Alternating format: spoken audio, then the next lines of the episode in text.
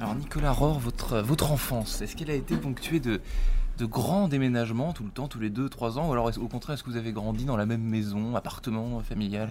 Ça a été plutôt stable en fait. Je suis né dans le sud à Toulon et j'y habitais 15 ans. Ensuite, Ah un oui. premier move à Paris. Euh, J'y suis resté jusqu'à notre déménagement il y a deux mois euh, à Nantes. Donc j'ai fait un, un aller-retour à Paris.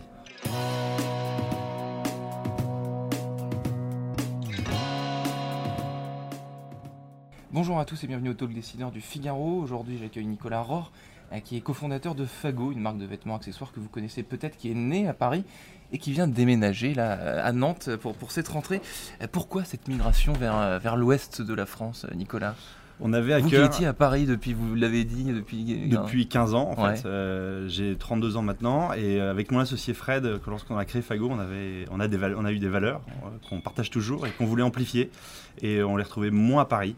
Ah ouais, Euh, pour quelle c- raison? Ces valeurs de proximité avec la nature, d'une ville résolument engagée dans, un, dans une circulation plus verte, euh, Ouais. des- un meilleur équilibre de vie euh, personnelle et professionnelle, c'est-à-dire aller bosser très rapidement au bureau, Hmm. avoir des logements plus grands.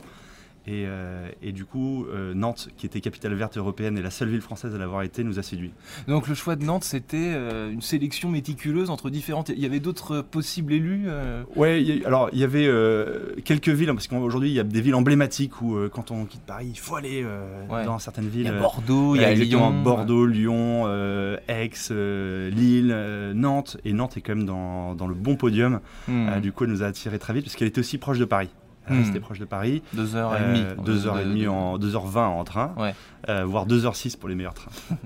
Euh, les éléments essentiels pour réussir un déménagement d'entreprise, Nicolas, c'est quoi les coulisses de cette décision Elle a été prise comment Avec les équipes, etc. Ouais. Déjà, il s'est passé, euh, ça faisait vraiment depuis 7 ans qu'avec mon associé, on en discutait. On disait, on Ah voudrait oui, quitter donc Paris, ça sera pas éternel, quand est-ce qu'on le fait? C'est vraiment cette question. Et puis, à un moment donné, on a, Ah, c'est pas un coup de tête associé- du tout, quoi. Ouais, on a associé quelques salariés cette décision en disant qu'est-ce que vous en pensez là? On, on vous voit un peu en troupe réduite. Et alors ouais. Est-ce que ça séduit? Ça a fait un peu son bonhomme de chemin, ça a un peu effrayé au début, et puis finalement ça a convaincu. Ce qui fait qu'au 1er septembre de l'année dernière, on est allé voir toute l'équipe à un petit déjeuner, c'était le 1er septembre, Mhm. grand rayon de soleil, et on annonce euh, notre volonté de partir en province. Et qui vous a suivi du coup? Est-ce que combien de personnes vous avez perdu Parce qu'évidemment, Ouais, ouais. évidemment, ça- Et pour que les gens nous suivent, il fallait les séduire. Il fallait leur montrer en fait était, à quoi allait ressembler leur avenir. Donc on, les a, on leur a présenté Nantes pendant trois jours, euh, qu'on a découvert aussi nous euh, à la même occasion. Et on leur a tout présenté. On est allé voir euh, une forêt, on est allé voir la, la mer, on est allé voir des potentiels bureaux, euh, Ouais. on est sorti dans des Ouais. endroits où c'est sympa. On a montré des quartiers où habiter. Euh, on s'est baladé quoi. Hmm. Et, et déjà, en fait, on- une fois qu'on y est allé et qu'on a goûté, euh, on revient avec une sensation différente et on se met à vraiment réfléchir. Hmm. Euh, c'est plus du papier, c'est de la réalité. Et, et donc on a embarqué la moitié de notre équipe. Euh, 22 personnes étaient concernées par ce déménagement parce que euh, c'est le siège. Ouais. Et ensuite on a 50 personnes qui sont dans nos boutiques en vente. Donc uniquement ces 22 personnes, on a la moitié qui, est- qui nous a suivis. Et l'autre moitié euh, est partie pour diverses raisons, parce qu'il y a entre le moment où on l'a annoncé et le moment où ça s'est fait, il s'est Hmm. passé un an. Donc il y a eu aussi des départs de Les personnes qui, de euh, turnover euh, classique, de personnes qui voulaient changer de poste, rester à Paris, Hmm. partir à l'étranger, monter leur boîte. On en a eu trois qui ont monté leur boîte. Ah ouais. Voilà, donc en fait, tout s'est bien passé globalement, on a eu de la chance. Et, euh, et ceux qui sont aujourd'hui à Nantes sont très heureux. Ok. Alors vos premières impressions, c'est quoi? Est-ce qu'il y a, qu'est- par rapport à Paris, qu'est- qu'est-ce qui, qu'est-ce qui manque et qu'est-ce qui en plus du coup Si on fait une comparaison, maintenant que vous, maintenant que vous respirez vraiment Ouais. l'air nantais, parce que c'est un projet, c'est une Ouais, chose, mais quand on y vit, c'est autre. Quand, quand on y vit, euh, un, on respire. Deux, on se déplace facilement en vélo. on, on est moins sollicité. Euh, C'est-à-dire qu'on est Moins beaucoup- sollicité. On est moins sollicité dans la rue par euh, 10 milliards d'affichages, des nouveaux concepts, plein de, plein de bruit, Moins plein de voitures, Hmm. C'est, oh, je pense que ça laisse, ça laisse envisager une vie euh, plus raisonnée, plus raisonnable. Euh, Je crois qu'on en a tous besoin. Hmm. Alors j'ai eu euh, sur cette, à cette table il y a quelques semaines Jérôme Brissot qui est, qui est cofondateur de l'officiel du déménagement qui a créé sa boîte à. Paris et qui était à Nantes. Euh, Est-ce Yes. qu'à Nantes il y a un réseau de- d'anciens parisiens devenus nantais, euh, d'entrepreneurs ou de chefs d'entreprise? Ça existe ça Ce qui est sûr, c'est qu'il y a beaucoup de gens qui arrivent à Nantes. Ouais. Euh, beaucoup de gens. euh, moi, j'ai lu que c'était la ville numéro 1 où s'installer là en 2019. Mhm. Euh, là, le baromètre est sorti il y a un mois. Euh, C'est extraordinaire pour nous parce que du coup, euh, plus on est de fous, plus on rit. Mhm. Cette ville, elle doit grandir, c'est génial avec des énergies nouvelles. Et, et en fait, on dit à Nantes, il y a une, une- une fam- fameuse phrase qui dit On ne n'est pas nantais, on est nantais en y vivant. et ce qui est cool, c'est que c'est une ville qui est accueillante.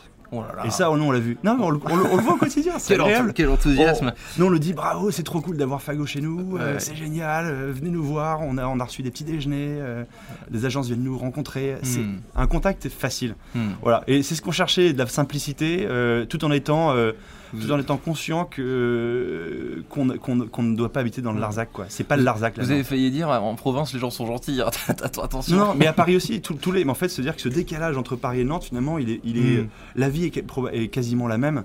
Ouais. C'est juste qu'elle est, elle est moins fouillie, quoi. Hmm. Alors Fago, c'est une marque plutôt pour les jeunes au début parce qu'il y a 10 ans, ouais, il y a 10 ans, là vous fêtez Ouais. vos 10 ans. Euh, votre envie, je crois que c'était de créer une marque pour les, vos, vos copains, pour les, Ouais. pour les gens comme vous. Maintenant vous vieillissez un peu, 32 ans ça, ça reste, ça reste ça. jeune. Mais comment est-ce que vous faites pour vous adapter, pour rester une marque de jeunes? Euh, Parce qu'avec les réseaux sociaux, avec Instagram, Ouais. il y a tout le temps des nouvelles Bien sûr. tendances qui se Ah dessinent et vous avez de plus en plus de concurrence pareil. Il y a des tas de, de- de jeunes marques qui veulent se lancer.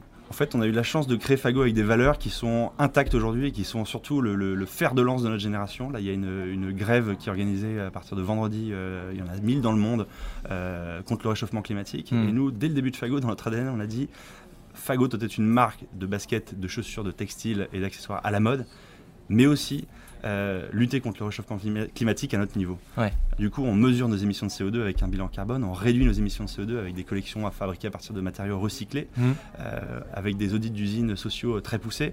Et enfin, on compense les émissions de CO2 avec un arbre qui pousse, qui grandit. Euh, il y en a 1 300 000 aujourd'hui dans quasiment 300 Mhm. forêts en France. Ce, sont, ce sont des symboles, en tout cas c'est un triptyque qui, qui n'a pas bougé et que la jeune génération a repris de, de plus belle. Donc Nous, on était- encore plus. On était un peu des précurseurs, on avait allumé la flamme et aujourd'hui ils sont en train de souffler sur ce feu qui, euh, qui s'attise. Et là vous êtes à fond Alors, dans le feu, il faut. D'ailleurs, les feux, on n'aime pas trop les feux en ce moment, dans les forêts surtout. On est content que nos arbres continuent de pousser. Euh, ce qui se passe en Amazonie nous attriste tous Hmm. euh, particulièrement. Et dans la façon dont vous conceptualisez vos produits, dont vous les pensez, euh, en termes d'esthétique, etc., du coup, il n'y a rien qui a changé en 10 ans? Non, quand même, il y a en fait, forcément- oui, les- les- la, la tendance change. Après, nous, on a, on a cette volonté de- de- de- de- d'essayer d'avoir les produits les plus durables possibles en termes de tendance, parce que c'est important. En termes de tendance et en de- termes de qualité aussi, j'espère. Ouais, oui, exactement, mais les deux pour essayer de, de déconstruire la surconsommation. Nous, on n'incite pas à dire euh, tous les, toutes les semaines à racheter une paire de fagots, le rose demain sera mort. On essaie d'avoir un maximum de pieds, de chaussures reconduits Ouais. ou de vêtements reconduits pour durer.